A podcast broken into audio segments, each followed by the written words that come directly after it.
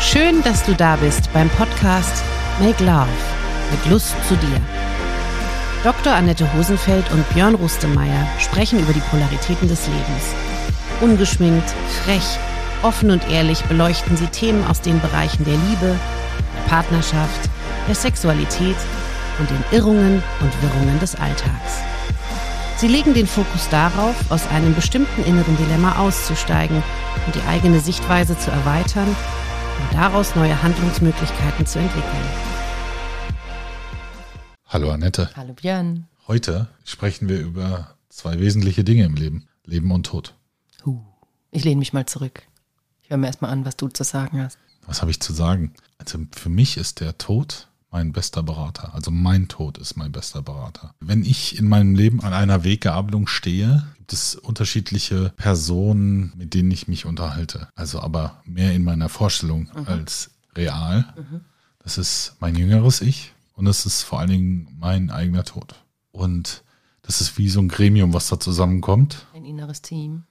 Ja, mein inneres Team eher weniger, weil das innere Team ist ja jetzt hier und hier da aber mein jüngeres, jüngeres Ich und älteres Ich oder altes Ich und der Tod, die sind nicht immer da. Die sind, die kommen dann extra zusammen. Deswegen das jüngere Team ist eher was, was wirklich jetzt hier ist. Okay. Und das ist, das Gremium ist eher auch eine Assoziation. Dann fallen mir Entscheidungen unfassbar einfach. Und vor allen Dingen schaffe ich es dann ganz schnell aus einem Mangel in, in eine Fülle zu kommen mit meinem, mit meiner Generalversammlung, nenne ich es jetzt mal. Mhm. ja. Mhm. Ähm, das hilft mir ungemein. Es hilft mir auch dabei, immer zu entscheiden, ob ich die Spanne von zwischen Geburt und Tod lebendig oder sterbend gestalten möchte. Weil ich glaube, das ist die grundlegende Entscheidung in unserem Leben. Und die sollten wir jeden Tag ganz bewusst neu entscheiden, mhm. zu sagen, ist es ein Tag, den ich leben oder sterben will? Denn beides kann sein. Mhm. Für mich ist nur Leben klar mit Fülle begriffen mhm. und Sterben mit Mangel. Und ähm, ja, so wie es, glaube ich, aus dem Buddhismus kommt, ist es ja auch so, dass wir, oder mit der Geburt sterben wir. Da bin ich nicht ganz dabei. Ich kann entscheiden, ob ich lebe oder sterbe. Das stimmt, jeden Tag ja. entscheidest du, ja. nicht aus dem Fenster zu springen. Mehr oder weniger bewusst, nicht bewusst. Die allermeisten Menschen zum Glück müssen nicht alle bewusst sich damit rumschlagen. Ja, das finde ich danke für die Inspiration mit dem, ich werde mal Kontakt zu meinem älteren Ich suchen. Das gibt es bei mir noch nicht. Weil das jüngere Ich kenne ich auch, das innere Kind sozusagen, aber das ältere Ich, mich quasi mich, du stellst dich dir dich selbst vor mit wie vielen Jahren? Also ich habe mich mir immer, das, mein ältestes Ich war 93. Mhm. Da, da, hatte ich die Zahl auch sofort, die war sofort da. 94, lustig. Ja. Mhm. Wie stelle ich mir das vor? Das, das ist einfach eine, natürlich Visionsarbeit. Also mhm. Äh, das, für mich kommt es aus der Visionsarbeit. Mhm. Und es ähm, hat dann irgendwann, irgendwann war es da. Cool. Und dann, glaube ich auch, dass das hilfreich ist. Und auch in der, in der, in der Lösung im Hier und Jetzt ist alles gut. Und haben die, darf ich dich dazu ein bisschen was fragen? Jederzeit. Haben die äh, verschiedene Zustände, das jüngere und das ältere Ich und der Tod, oder sind die immer gleich? Also so im Sinne von, ist es mal wild und ist es mal glücklich und mal unglücklich, oder? Es ist äh, glückselig. Also da ist sehr viel, also mein jüngeres, mein jüngeres Ich ist, ist einfach äh, freudig, ist immer freudig. Okay. Also ich verbinde auch mit meinem, mit meiner Kindheit sehr viel Freude. Ja. Ähm, mein mittleres Ich ist sehr gestresst, sehr getrieben, sehr gerupft. Mhm. Und mein, mein älteres Ich oder mein altes Ich ist äh, gelassen, glückselig. Krass, okay, zufrieden, alles, erfüllt. Alles. Ja, und ich hatte, oh, da was, das war eine tolle Arbeit ähm, eine tolle Coaching-Sitzung in meiner Coach-Ausbildung, in dem ich ganz in Beziehung war und dann mein altes Ich mir gesagt hat, alles ist gut. Es ist alles gut. Und das mit so einem, mit so einem Lachen, was so einfach nur Glückseligkeit oh, aus da kommen wir bald die Tränen. spricht. Ja, und ähm, das ist so unglaublich. Also das äh, freut mich sehr und das ist auch, das hilft mir unheimlich. Mhm. Aber wahrscheinlich habe ich auch deswegen immer Urvertrauen. Mhm auch wenn ich es vorher nicht bewusst hatte, mhm. habe ich es heute umso bewusster. Aber es war, es ist immer schon da. Also ich, es gab keine Situation in meinem Leben, in dem ich nicht Urvertrauen hatte. Auch wenn ich verzweifelt war, hatte ich trotzdem immer diesen Funken Urvertrauen in mir. Mhm. Mhm. Selbst als das Thema mit, äh, mit der Knarre in der Nacht äh, war, hatte ich Urvertrauen und konnte am Ende die Perspektive einnehmen, das wäre feige, das zu mhm. tun. Das ist nicht der Deal. Wird so viel verpassen. Ja, Absolut. Also das ist ja eben, wer weiß, was noch alles kommt, ja. Ja, und auch in Beziehungen, weil wir schon so häufig drüber gesprochen haben, egal wie weh es getan hat, auch für mich ist doch super, mega, wie viel du zu empfinden imstande bist. Mhm. Also ich habe dann eher gesagt, egal wie hart und tief der Schmerz ist, sei dankbar, dass du das empfinden kannst. Kannst du überhaupt einen Ja. Zugang dazu hast. Mhm. Und das war für mich auch immer so der erste Schritt der Anerkennung, um aus diesem Dilemma wieder rauszukommen. Aus dem Schmerz. Ja. Ich habe einige aufgesucht, um mit ihnen zu sprechen, also äh, sei es Therapie, sei es äh, das Geistliche. Ähm, die, also ich habe nach wenigen Gesprächen mir immer gesagt, okay, ihr könnt mir jetzt auch nicht helfen. Und habe dann gesagt, okay, die, da, da kam das die Perspektive, dass alle Antworten in mir sind. Ich muss nur anfangen, die richtigen Fragen zu stellen. Das ist für mich wie so ein, wie so zwei Rädchen und du musstest die, quasi den Durchgang übereinander kriegen, weil dann flutschst. So, und die Antwortscheibe, die ist schon gelöchert wie ein Schweizer Käse, aber die, du musst halt von der Fragescheibe das Loch auf, den, auf das richtige Pendant kriegen und dann funktioniert es auch.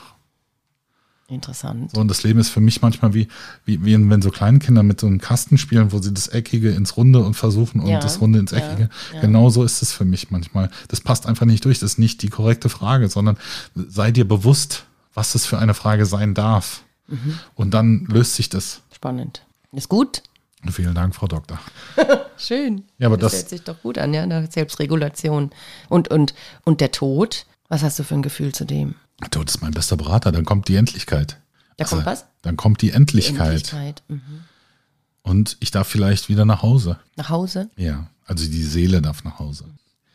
Ich hatte jahrelang, bin ich nachts aufgewacht, weil ich Angst hatte. Pan ich kam so eine gewisse Panik vor dem Tod. Ist weg. Seit, seitdem ich meditiere, seitdem auch ich mich mit den Themen des Coachings beschäftige, ist weg. Es ist weg.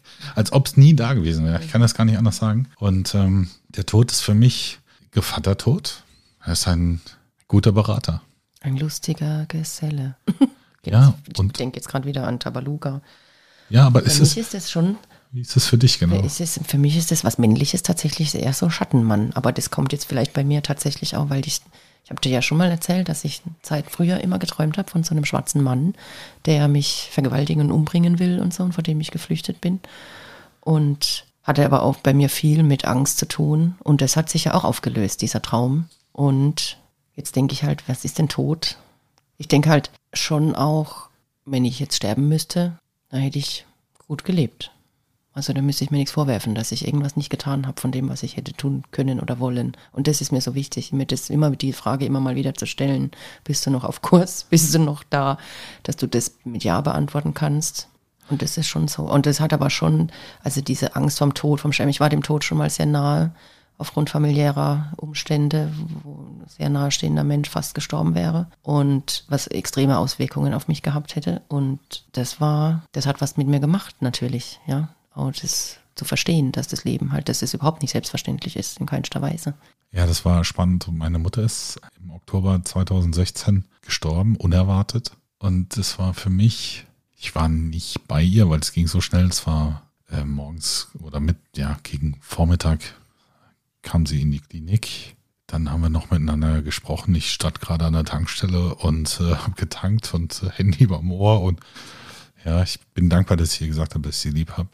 Am Telefon noch. Ja. mm, Und das war das letzte Mal, dass wir miteinander gesprochen haben, weil abends ist sie dann verstorben. Aber das Spannende ist, abends stand ich dann draußen, habe in den Sternenhimmel geguckt und wir hatten häufig das Gespräch auch mal über das Sterben, denn sie hatte Jahre vorher eine Krebserkrankung und deswegen war das einfach mal ein Thema. Und ich habe ihr immer gewünscht, oder beziehungsweise sie hat mir immer gesagt, dass sie nicht will, dass ich sie pflege.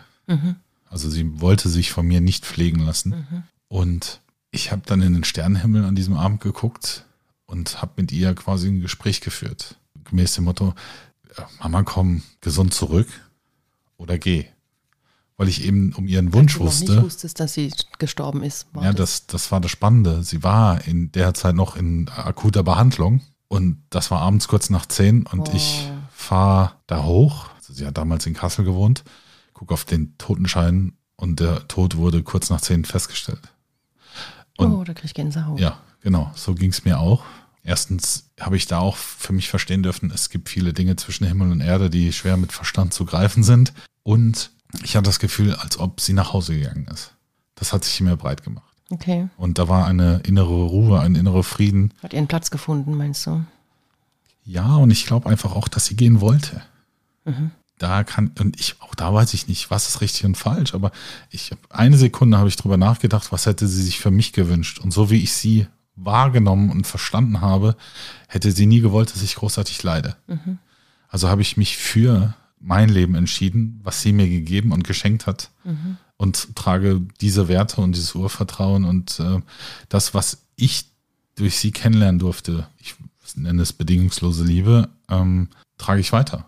Soweit mir möglich. Ja. So, und da war auch der Tod sehr präsent. Gleichzeitig, ja, auch viele aus meiner Familie haben mich angeguckt und gesagt, wie, wie kannst du jetzt so damit umgehen? Sag ich, das ist mein Weg. Es ist mir egal, was du davon Was hältst. heißt, was haben die dann komisch Ja, gefunden? aber ich, ich habe nicht so, so getrauert und ich habe viele, viele Kommunikationen auch, also viele Beziehungen einfach abreißen lassen, weil ich sie nicht halten wollte, weil es die Beziehung meiner Mutter war. Und, äh, und dann waren die ganzen Glaubenssätze meiner Mutter da, die ganzen Haltungen und und und. Die wollte ich alle, alle nicht haben. Ja, Also dann habe ich gesagt, also es ist, ist nicht mir. Ich, äh, also ich, der Kid, den, der uns zusammengehalten hat, äh, war Mama. Aber das bin nicht ich. So, und das ist ganz klar. Und ähm, das war für einige bestimmt schwierig, für mich weniger schwierig. Aber gut, das war, für mich war es klar, insofern konnte ich das klar leben. Nur da hat auch der Tod hat einen großen Einfluss. Also Keanu Reeves wurde mal von einem Talk, in einer Talkshow gefragt, ähm, was glauben Sie, was nach dem Tod geschieht? Dann hat er kurz innegehalten, durchgeatmet und hat gesagt, ich glaube, diejenigen, die uns lieben, werden uns vermissen. Ich glaube, dass genau das passiert weltlich nach dem Tod.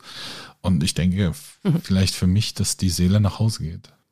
Ja, das ist ja so spannend, dass wir halt das Bewusstsein haben, dass das Leben aufhört. Oder zumindest das, das, das Materielle irgendwie aufhört. Ja? Die, die Tiere haben das nicht, wissen nicht, dass sie sterben müssen. Na, die Dürfen. sind, Wie auch immer man das bewertet, ja. ich, ich glaube, es geht um Sein in, in der Tierwelt. Einfach Mehr sein. sein, Ja. just be. Ja. Ja.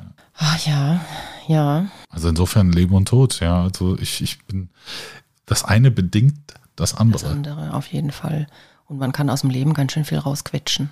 Und damit meine ich jetzt nicht, ich muss Fallschirm springen und ständig irgendwie Adrenalin-Junkie sein, gar nicht, sondern ich muss mich meinen Themen stellen und gucken, wo es Aber bitte nicht quetschen, das ist auch ein, ein, ein pressen, pressen. aber heraus, Denke ich an meine Geburt. herausgestalten, also gestalten. Ich kann mein Leben gestalten. Und ich kann es so facettenreich, mannigfaltig machen. Ja, Da denke ich tatsächlich jetzt gerade an, also bei Quetschen und Pressen denke ich ja natürlich an Geburt, wie ich meine Kinder geboren habe, ja. okay, das kann ich bedingt nachvollziehen. Ja, ja. Fällt mir dazu noch ein zum Leben, aus dem Leben rausquetschen, ja. Ja. Das ist ja kein Quetschen. Mal benutze ich solche Sprache. Leben gestalten, Leben leben, Leben. Ja, ich wollte jetzt damit sagen, ich meine jetzt nicht, dass man ständig auf dem, in der Übererregung im Adrenalin sein muss, um Himmels Willen, um das Nicht, das Leben ist kein Hassel nach. Noch höher, Ja, schneller, weiter, genau. genau. Ja, sondern eher ein, also Sinn finde ich schon auch wichtig, ja, dass man das, also das hilft mir, dieses Gefühl zu haben, das, was ich tue, ist sinnvoll oder mein, ich, ich, ich mache das Beste draus. Ja, wobei diese Purpose-Geschichte, die hier durch die, die, die Kuh, die durchs Dorf getrieben wird, oder das Schwein, das durchs Dorf getrieben wird mit Purpose, ähm, für mich so semi, semi gut ist. Kaffee Also am Rande der Welt. Magst du nicht? das, doch, das Buch ist gut, aber das ist eine, Ein- also ich nenne es immer, das ist eine, eine seichte Einstiegsdroge in, in, in, den, in das Spektrum zur Spiritualität. Ähm, da ist das zweite Buch, Ein Wiedersehen im Café am Rande der Welt, deutlich, deutlich besser. Das habe ich noch nicht gelesen, okay. Hm. Das ist ein bisschen Existenzialismus, finde ich. Kennt- Auch ja, natürlich. ich. Warum bist du hier? Was ist dein Zweck der Existenz? Ja. Aber diese Purpose, dieses, das wird so, das ist so wieder so, so Marketing aufgebauschtes Thema in sozialen Medien und so weiter. Finde deinen Purpose. Wow, da sage ich einfach, hey, nee, nee, nee. Das ja. ist, there's no rocket science. No what? Keine Raketenwissenschaft. Sondern das ist einfach, das, du hast es in dir. Ja, jetzt ist es schwierig manchmal zu finden, aber du gibst es dir. Am Ende gibst du es dir, also du gibst dir den Sinn für dein Leben selbst. Ja, Und äh, ja, würde ich auch ja sagen. Ja. Aber wir sind Sinnwesen, deswegen ändert sich ja auch die Arbeitswelt gerade stark von einer Leistungsgesellschaft in eine Sinngesellschaft. Mhm, Kann man machen. Leben können wir gestalten. Das ist das Tolle. Ja, wenn man das mal verstanden hat, dass man sehr viel Wahlfreiheit hat. Also im Prinzip, ja, könnte man auch nach Thailand gehen und einen Tretbootverleih aufmachen, wenn man das wollen würde. Wenn es dich ja. erfüllt. wenn, wenn mich das Just do it. macht. Ja. Ja. ja. genau. Das hat mein Lehrtherapeut immer gesagt. Kannst auch nach Thailand gehen und, und, und wenn du das brauchst, ja, oder Ja. willst. Ist auch völlig okay. Natürlich verstehe ich. Dann kommt immer, ja, aber das macht schon bestimmt einer. Kann durchaus sein, natürlich. Und ähm, dann kommen bei mir auch die Gedanken, ja, okay, es gibt jetzt acht Milliarden Menschen auf diesem Planeten. Irgendwann sitzt mal zehn. Ja, was, was habe ich da denn für einen Impact? Was, das lohnt sich ja gar nicht so mehr oder weniger. Doch, weil es lohnt sich von dir zu dir.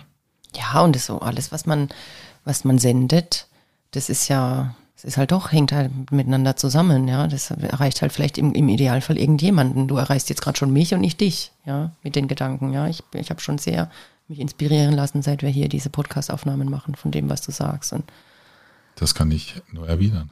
und das ist ja auch das Schöne, so eine Haltung zu kriegen von offen sein, ja, für alles Mögliche, was mich vielleicht inspiriert. Da hast du das Wort Neugier geprägt.